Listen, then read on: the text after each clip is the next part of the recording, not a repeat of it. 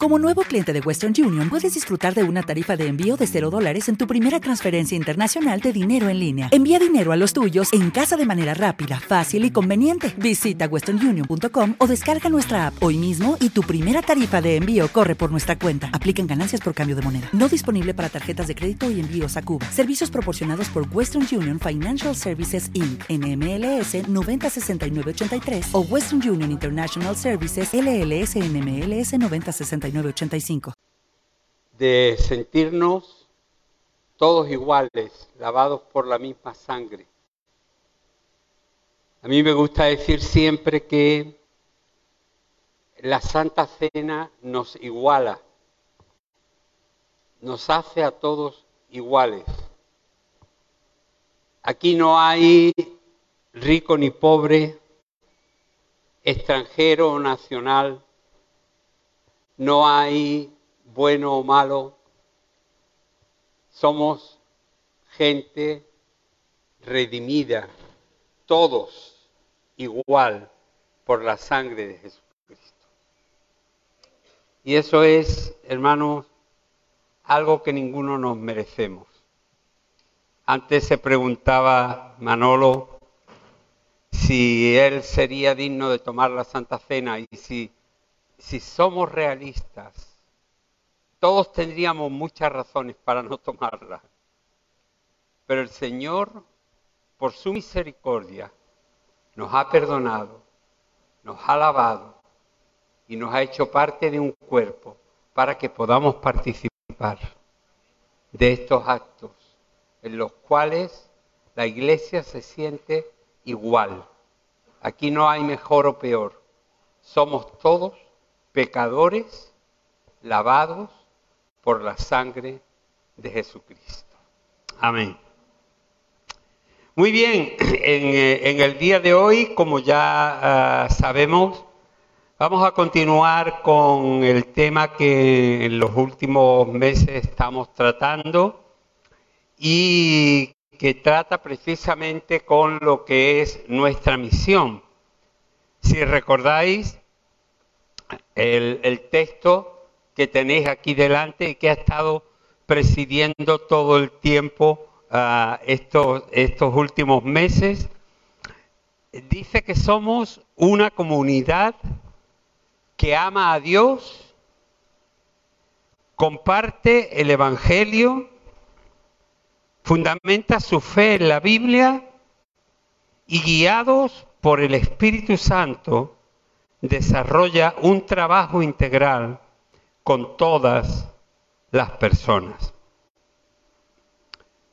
Igual que vimos la semana pasada que poner nuestro fundamento sobre la roca es imprescindible para que podamos tener tanto como personas, como, como congregación, como comunidad, ¿eh? Una vida estable, la vida de la iglesia y la vida del cristiano no funciona sin la ayuda y la presencia del Espíritu Santo en nuestras vidas. Necesitamos del Espíritu de Dios. Jesús, poco antes de ascender a los cielos, les decía a sus discípulos la importancia de tener la guía del Espíritu Santo en nuestro caminar diario. Les dijo, y cuando venga el Espíritu de verdad, Él os guiará. Es importante, hermanos, en la vida tener referentes, tener guías, aprender de otros. Pero todo eso no tiene mucho valor si nos falta la guía de Dios. Si nos falta la guía del Espíritu Santo, ¿a dónde vamos? ¿Eh? ¿En quién confiamos? ¿Sobre qué depositamos nuestra fe?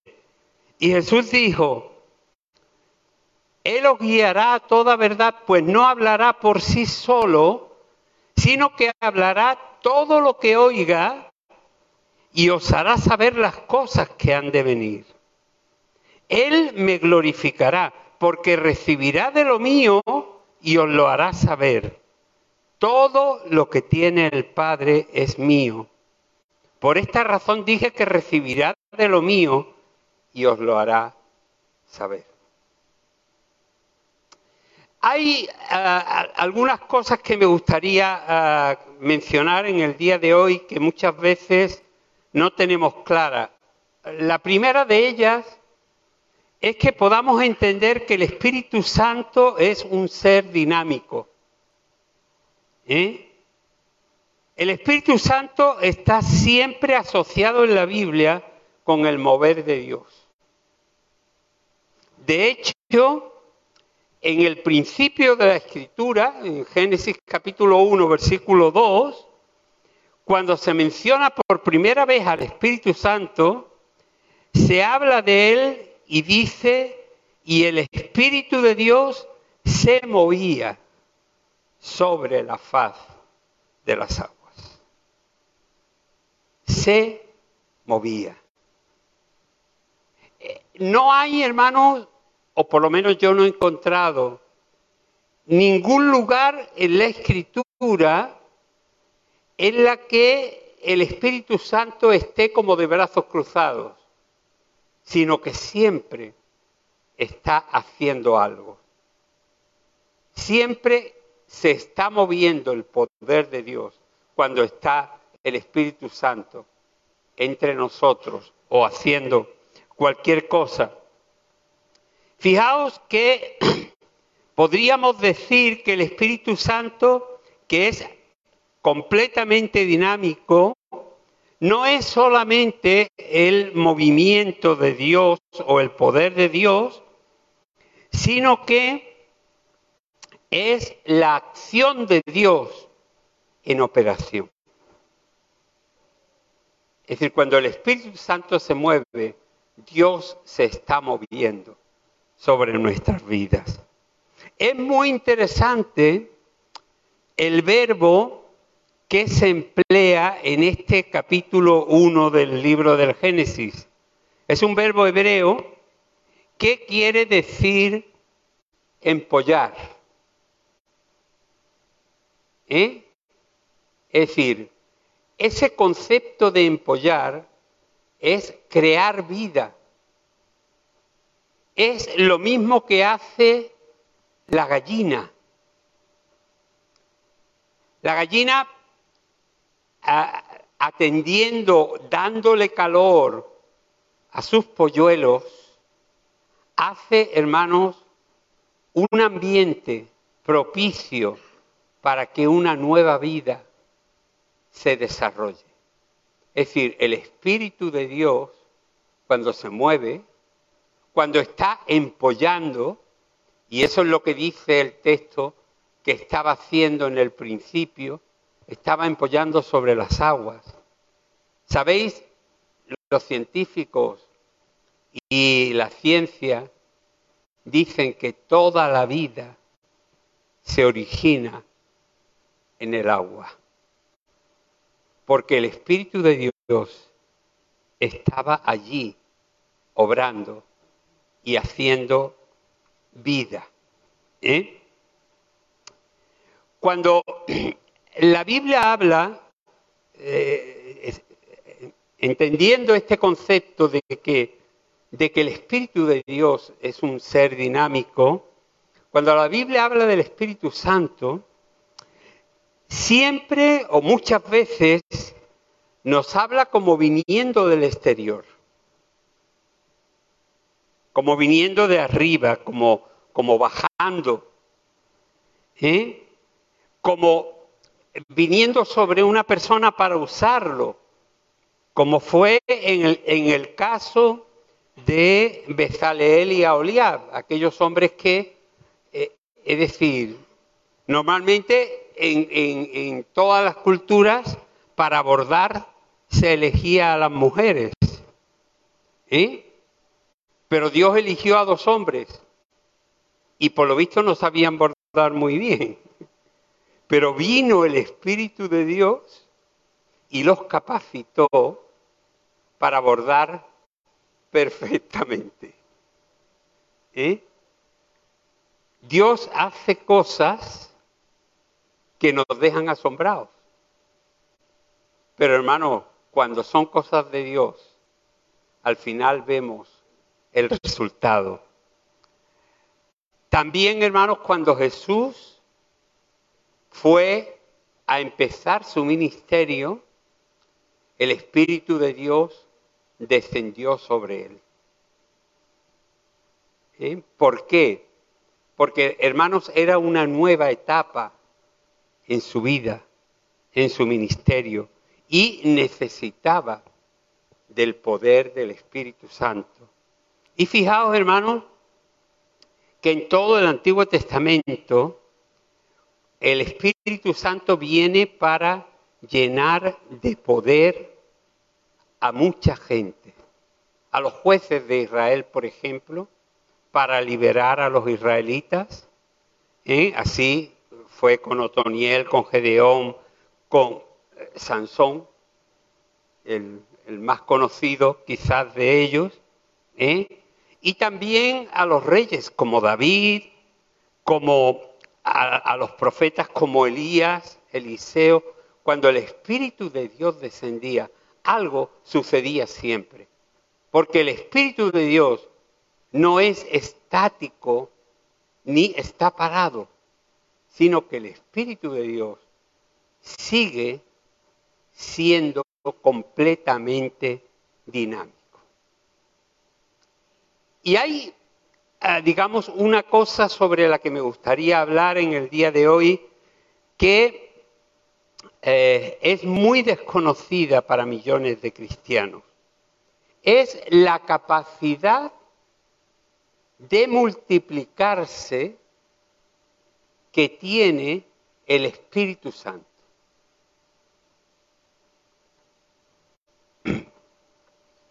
El Espíritu Santo puede multiplicarse, pero cuando el Espíritu Santo se multiplica, no se crean más Espíritus Santos.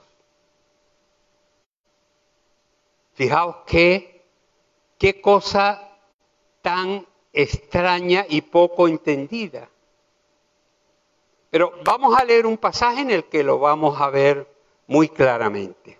La Biblia nos cuenta que eh, Moisés estaba llevando toda la labor de atender a un pueblo, dice, de 600 mil personas. Hermano, si a veces cuesta trabajo llevar una congregación de 100 personas, o de 150 personas, o de 80 personas, imaginaos lo que es llevar un pueblo de 600 mil personas. ¿eh? Era algo enorme. Y ah, estaba cansado, dice la Biblia, estaba ah, e, e, en, esa, en ese sentimiento de no estoy llegando a lo que, a lo que quiero llegar. Entonces viene su suegro, lo visita y lo ve rendido. Y le dice, mira, no estás haciendo bien, porque te estás agotando y necesitas tener ayudantes. Hermano, el reino de Dios no lo construye nadie solo. Se necesita muchas manos para poder realizar la obra de Dios. Israel necesitaba a muchos más que solamente a Moisés. Y Fijaos lo que le dice el Señor. Dice, entonces Jehová dijo a Moisés, reúneme a setenta hombres de los ancianos de Israel, a quienes tú conozcas como ancianos y oficiales del pueblo. Me llama, me llama la atención mucho lo que dice, hermanos, el pasaje, Está en Números capítulo 11, versículo 17 al 25.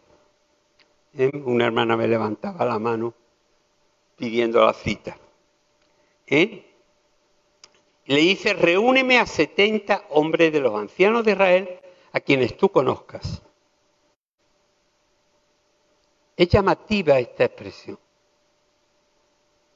A quienes tú conozcas.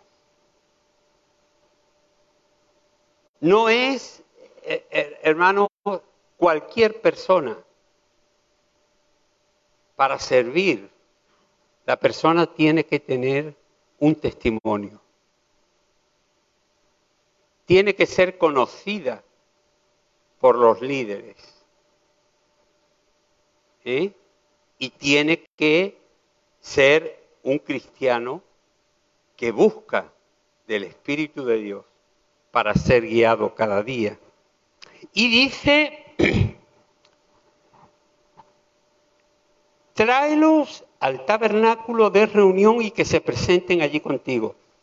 Yo descenderé y hablaré allí contigo. Y fijaos la expresión tan interesante.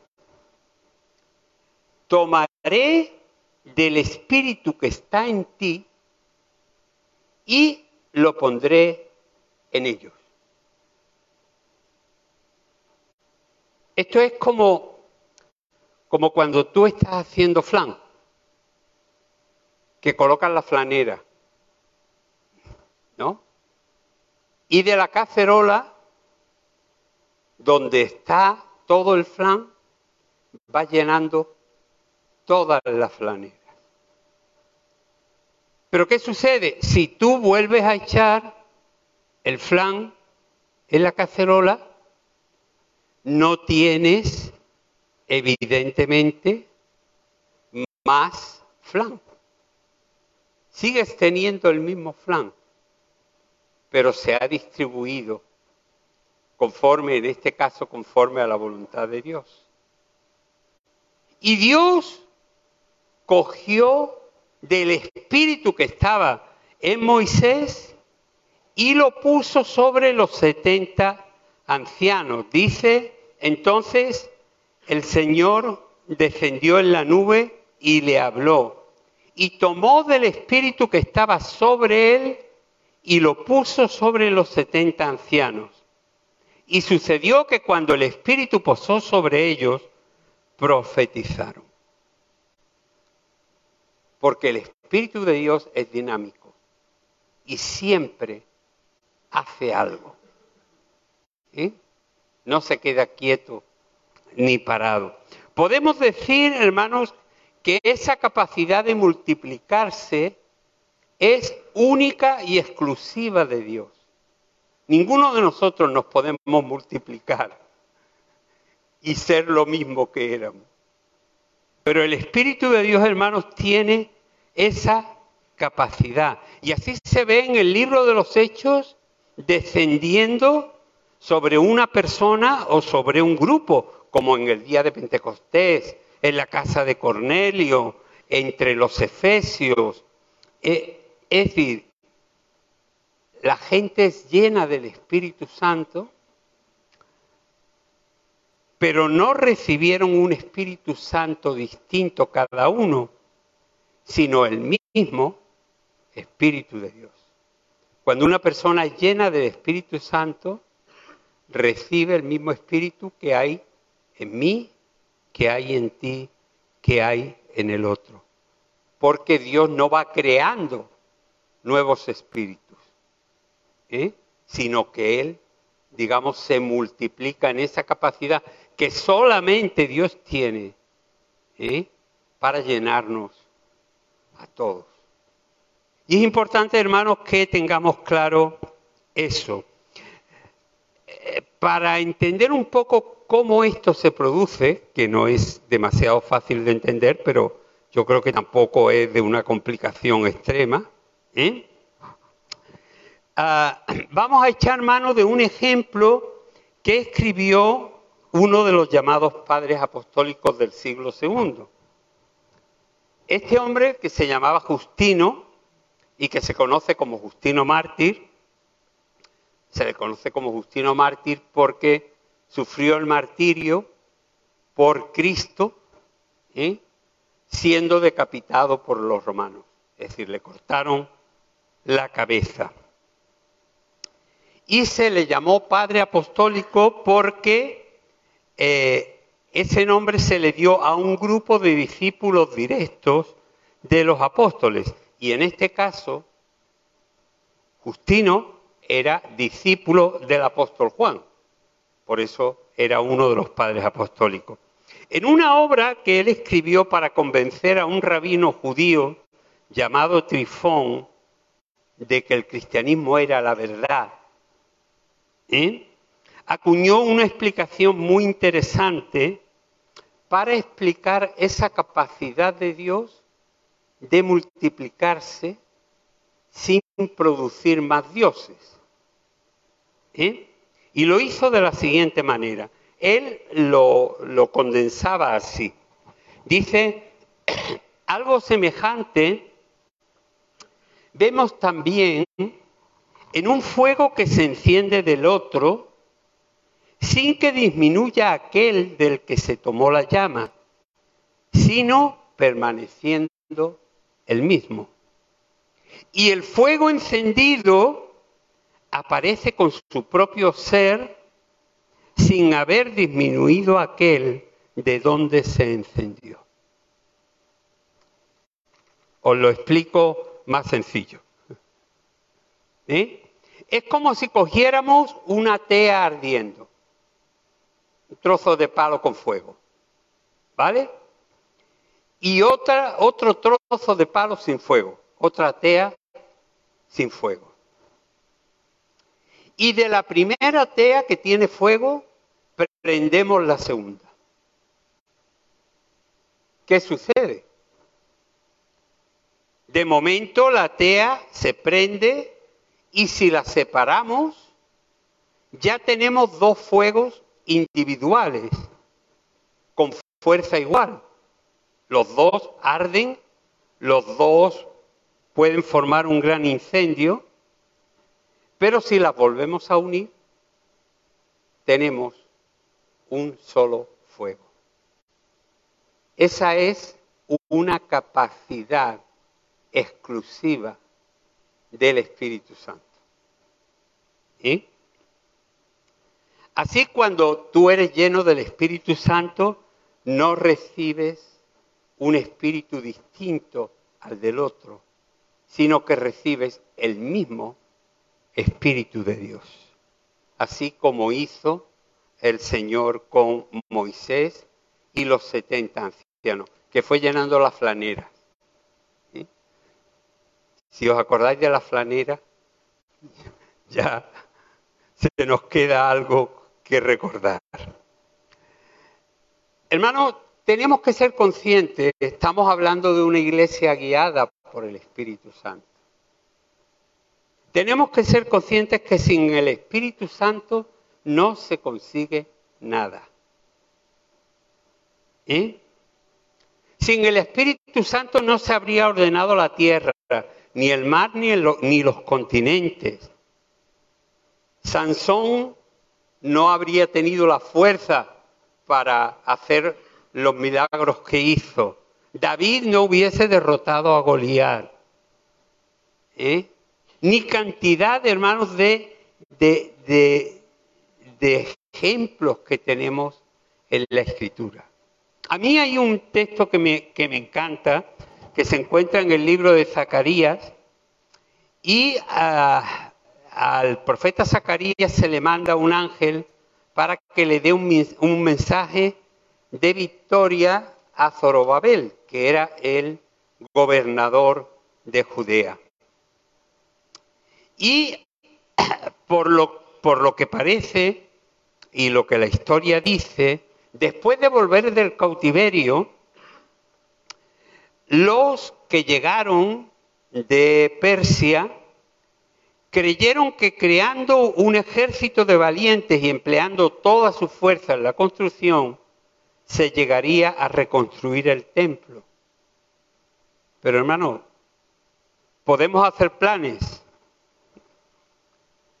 pero al final el que decide es Él. Y si el Espíritu de Dios no está guiándonos, al final no se produce nada. Fíjate lo que el, Señor le dice a través del profeta Zacarías. Dice, entonces me explicó diciendo, esta es la palabra de Jehová para Zorobabel, no con ejército ni con fuerza, sino con mi espíritu, ha dicho Jehová de los ejércitos. A mí me encanta, hermanos, que el Dios que se define como el Dios, Zacarías capítulo 4, versículo 6, para los que notan. ¿eh?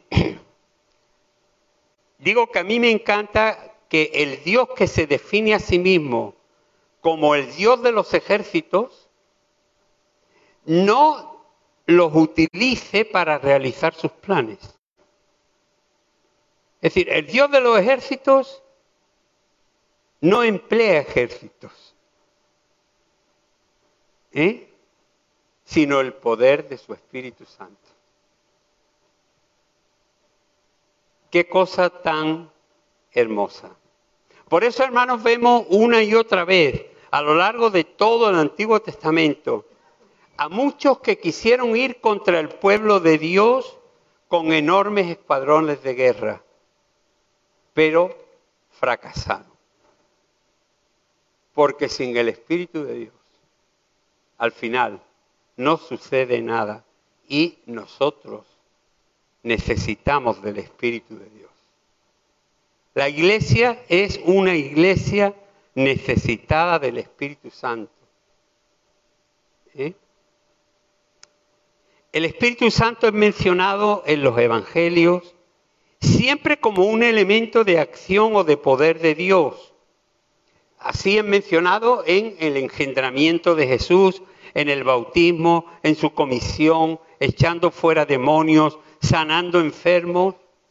Es decir, siempre, como decíamos antes, haciendo algo, haciendo algo especial, demostrando que ahí hay un poder que ese poder de Dios está, hermanos, juntamente con la misericordia de Dios sobre su iglesia para guiarla. Y eso es algo que no debemos olvidar nunca. Fíjate, cuando Jesús se va a marchar, hay en él como un sentimiento de que los discípulos lo van a pasar mal,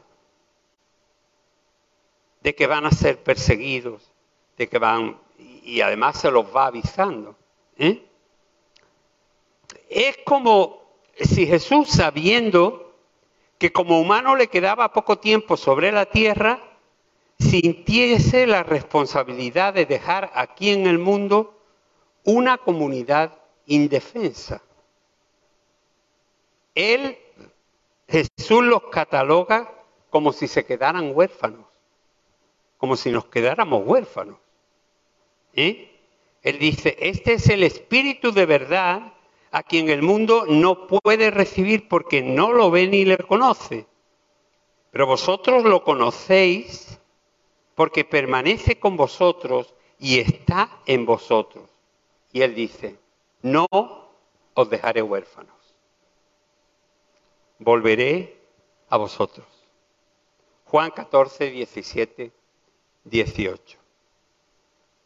Jesús les da a la iglesia la promesa del Espíritu Santo porque la iglesia necesita y necesitaba en aquella época del poder de Dios.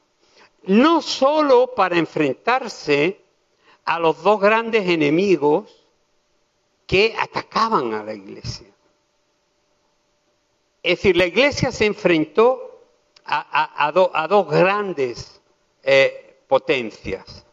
Por una parte, la religión judía y por otra parte el poder romano. ¿Eh? Y la iglesia sola no podía, fijaos, la iglesia en aquella época eran unos, miles de creyentes. Pero el imperio romano, al que había que llevarle el Evangelio, hermano, eran más de 6 millones. Y eso no se podía hacer de una manera humana, con recursos humanos. Tenía que venir un poder especial. Y ese poder especial era lo que les capacitaba para llevar un mensaje que funcionaba. ¿Eh? Fíjate que sin el poder del Espíritu Santo, la iglesia primitiva no podía cumplir la misión de llevar el Evangelio al mundo. Dice lo siguiente la palabra de Dios en el libro de los Hechos, capítulo 1, versículos 4 al 8. Y estando juntos les mandó que no se fuesen de Jerusalén, sino que esperasen el cumplimiento de la promesa del Padre, de la cual me oísteis hablar, dice Jesús. Porque Juan a la verdad bautizó en agua, pero vosotros seréis bautizados en el Espíritu Santo después de no muchos días. Por tanto, Los que estaban reunidos le preguntaban diciendo, Señor, ¿restituirás el reino de Israel en este tiempo? Y él le respondió, a vosotros no os toca saber ni los tiempos ni las ocasiones que el Padre dispuso por su propia autoridad, pero recibiréis poder cuando el Espíritu Santo haya venido sobre vosotros y me seréis testigos en Jerusalén, en toda Judea, en Samaria y hasta lo último de la tierra. Es decir, lo que el Señor les está diciendo es, hay algo muy grande que hacer, pero vosotros solos no podéis. Necesitáis del poder del Espíritu Santo. Por eso tenéis que esperar hasta que venga el Espíritu Santo. Es como si ese aval del Espíritu les diese la capacitación para iniciar la obra evangelizadora. Poniendo un ejemplo que todo el mundo va a entender, ¿no? Es como el extranjero que cuando va a trabajar en España, antes de hacer nada le preguntan, ¿tienes permiso de trabajo? ¿Me explico? Es decir, tú tienes que contar con el poder de Dios para poder realizar la obra de Dios. Porque no es una obra humana, porque es una obra muy grande, porque solos no podemos y la iglesia necesita de ese poder de Dios. El libro de los Hechos, fijaos, eh, de los Hechos de los Apóstoles, que conocemos, en los primeros siglos era conocido como los Hechos del Espíritu Santo. Porque a lo largo de todo el libro de los Hechos, yo tengo aquí una, lista larguísima, que para no cansaros no voy a, a leer, se va viendo, hermanos, cómo el Espíritu de Dios va interviniendo en cientos de casos, haciendo cosas hermosísimas, inesperadas y maravillosas. ¿Eh? El Espíritu de Dios estuvo, hermanos, desde el principio hasta el final. Y esa obra, hermanos, que fue tan, tan enorme, fue la que hizo que un imperio completo que dominaba el mundo completo escuchase del mensaje del Evangelio. Y congregaciones se iban abriendo por distintos lugares porque el poder de Dios estaba detrás de ellos. No lo hacían por su cuenta. Dependían de Dios y del poder del Espíritu Santo. Yo me preguntaba, ¿cómo nos guía a nosotros el Espíritu Santo? Porque decimos que queremos ser una iglesia guiada por el Espíritu Santo. ¿Eh? Y, y yo me daba una respuesta y es que si el Espíritu Santo fue necesario en los inicios de la iglesia, lo sigue siendo mucho más en nuestros días, que son tiempos más difíciles para la fe. Son tiempos más difíciles para la fe. ¿eh? Aunque en aquella época la dificultad estaba en que, en que la fe te podía costar la vida. ¿eh? Hoy en día en algunos países sigue siendo así. Pero nosotros, gracias a Dios, tenemos libertad para poder vivir nuestra fe de una manera, hermanos, tranquila, real, teniendo al Señor muy cerca y a nuestro lado. El Espíritu de Dios que sigue activo, hermanos, es lo que hoy le da poder a la iglesia. Si nos falta el poder del Espíritu de Dios, hermanos, la iglesia puede hacer muy pocas cosas. Se pueden hacer cuatro labores sociales. Se pueden, pero hermanos, en el espíritu de la gente la obra tiene que ser hecha por el Espíritu de Dios, a través nuestra. Por eso el Señor ha llenado las flaneras. ¿sí? Para que tengamos algo que darle a la gente. A veces el Espíritu Santo usa la escritura que estamos leyendo o escuchando para dirigirnos otras veces usa a alguien para corregirnos y en otras ocasiones hace un milagro y altera la naturaleza de lo natural. Un milagro, hermano, es una alteración de la naturaleza de las cosas. ¿Eh? Y Dios a veces trabaja así. Muchas veces nos lleva a personas necesitadas para ayudarles. Muchas. Y en otros momentos nos da una opinión sabia en medio de una conversación complicada. Hay muchas veces que estamos hablando con gente y por nosotros mismos no se nos ocurriría lo que el Espíritu de Dios pone en nuestra mente para decir en esos momentos. Y eso es lo que sirve. No lo que a mí se me ocurra, sino lo que el Espíritu de Dios guíe. En todas las ocasiones, ¿eh? el Espíritu Santo actúa dinámicamente, moviéndose, produciendo algo que sirve para el reino de Dios y la extensión del Evangelio y para ayudar como decimos ahí, de una manera integral a todos aquellos que están en necesidad. Quiero hacer algunas preguntas y no me las tenéis que contestar, pero si queréis podéis levantar la mano. ¿Eh?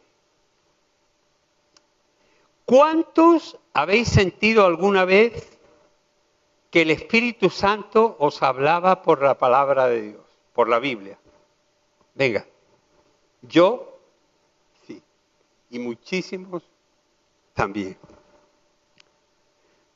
¿Cuántos hemos sentido un impulso interior que nos dirigía a escoger una opción en lugar de otra? Y que al tiempo cuando ya había pasado el tiempo, nos dábamos cuenta que ese impulso venía de Dios. ¿Cuántos? Muchos. ¿Cuántos hemos vivido experiencias extrañas o inesperadas en las que descubríamos que lo que Dios ponía en nuestra mente no era nuestro? Ya, muchos levantan directamente la mano porque nos dábamos cuenta que no era nuestro, sino que venía de fuera, de arriba, que nos enseñaba algo. ¿eh? ¿Y cuánto hemos tenido situaciones en las que veíamos que Dios en su sabiduría era quien estaba dirigiendo todo el cotarro, quien estaba haciéndolo todo?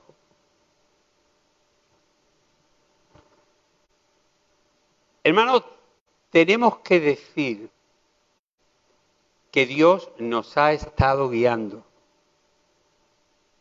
Nos ha guiado como individuos, pero también nos ha guiado como iglesia. ¿Eh? Yo no sé si, si, si vosotros podéis imaginar, pero cuando en los principios de la iglesia empezamos a hacer la, labor de evangelización y a predicar por todos los pueblos de la comarca y de las provincias de alrededor.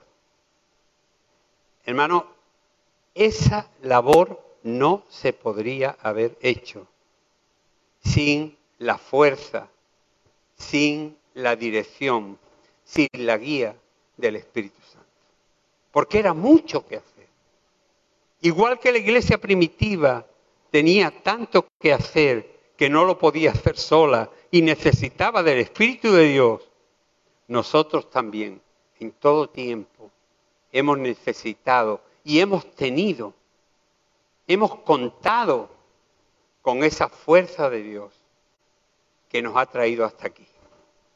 Porque Dios es un Dios fiel es importante, hermanos, que no nos olvidemos nunca de ser llenos del Espíritu de una manera continua. Pablo les dice a los efesios, sed llenos del Espíritu. Pero el texto griego es mucho más exacto. Dice, sed llenos continuamente del Espíritu. No nos podemos, hermanos, dormir en los laureles. No podemos vivir, como decimos en, en ese refrán español, de las rentas del pasado. Hay cristianos que como ya llevan 15 años convertidos, y ya han leído mucho, han escuchado miles de mensajes. Bueno, no os digo nada de los que ya llevamos más de 50 años convertidos. ¿No? Que nos creemos que por haber sido cristianos estables o, o medio estables o fieles a la congregación en la que hemos estado, ya hemos hecho todo lo que teníamos que hacer. ¿Sabes una cosa? A Dios le preocupa más tu presente que tu pasado. Tú no puedes vivir de lo que leíste, de lo que oraste, de lo que contribuiste. Tú tienes que vivir hoy en día y ahora agradando a Dios y siendo lleno cada día del Espíritu Santo. No, no te creas que te vale lo vivido como un aval para el futuro. No te equivoques. ¿eh? Dios está mirando más tu hoy y tu ahora. ¿Eh? que todo aquello con lo que tú crees que está justificado. ¿Eh? Cuando somos llenos cada día del Espíritu Santo, se produce algo muy bonito que está en el libro de Proverbios. Y es que nuestra vida cristiana es ayudada de una manera continua. Y dice, pero la senda de los justos es como la luz de la aurora, que va en aumento. Es decir, nuestra vida, hermano, si tu vida cristiana no crece, no avanza, se queda toda la vida como estaba hace 30 años, ¿eh? Si te puedes seguir poniendo la ropa de cuando tenías 5 años, es que tú no has crecido. Perdón. ¿Eh? La vida cristiana, hermanos, es algo muy hermoso. Y es algo que la palabra de Dios dice que va a ir en aumento cuando somos guiados por el Espíritu de Dios. Así que hermano, quiero que reflexiones sobre esto. Sé que algunas cosas son un poco difíciles de, de entenderlas a primera vista, pero espero que te haya ayudado a reflexionar sobre estos principios y estas verdades que la palabra de Dios nos ha dejado para nuestro caminar con Dios. Que Dios os bendiga. Lucky Land Casino asking people what's the weirdest place you've gotten lucky? Lucky? In line at the deli, I guess? Aha, in my dentist's office. More than once, actually. Do I have to say? Yes, you do. In the car before my kids' PTA meeting. Really? Yes. Excuse me, what's the weirdest place you've gotten lucky? I never win and tell. Well, there you have it. You can get lucky anywhere playing at LuckyLandSlots.com. Play for free right now. Are you feeling lucky? No purchase necessary. Void where prohibited by law. 18 plus. Terms and conditions apply. See website for details.